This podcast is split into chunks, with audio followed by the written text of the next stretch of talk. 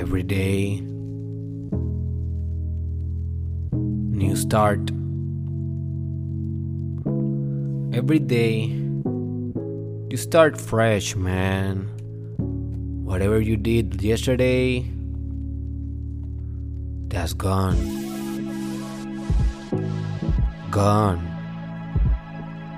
Past. Olvidado.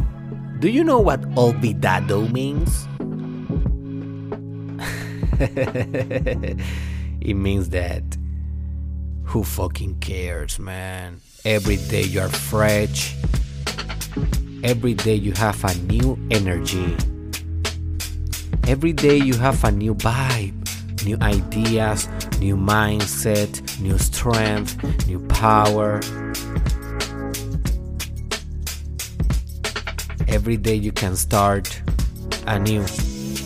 How many days you will continue living in the past and as if someone really cares what you did, what you said. Hey, you're not perfect, man. Forgive yourself.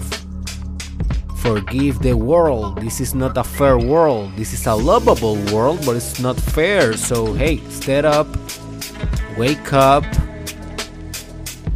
go to the gym, do some push ups, do some journalism, do some meditation, set up your intentions, set up your goals, aim high, think big, act boldly.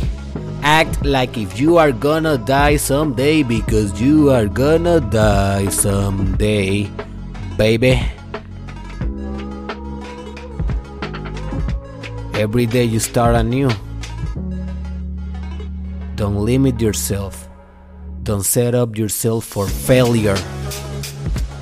Set up to win. You deserve stuff. You deserve greatness. You deserve to be exactly everything that you can be. No less, no more, but exactly what you can be. And maybe yesterday you was not enough. But today is a new day. It's a new sun. It's a new hope.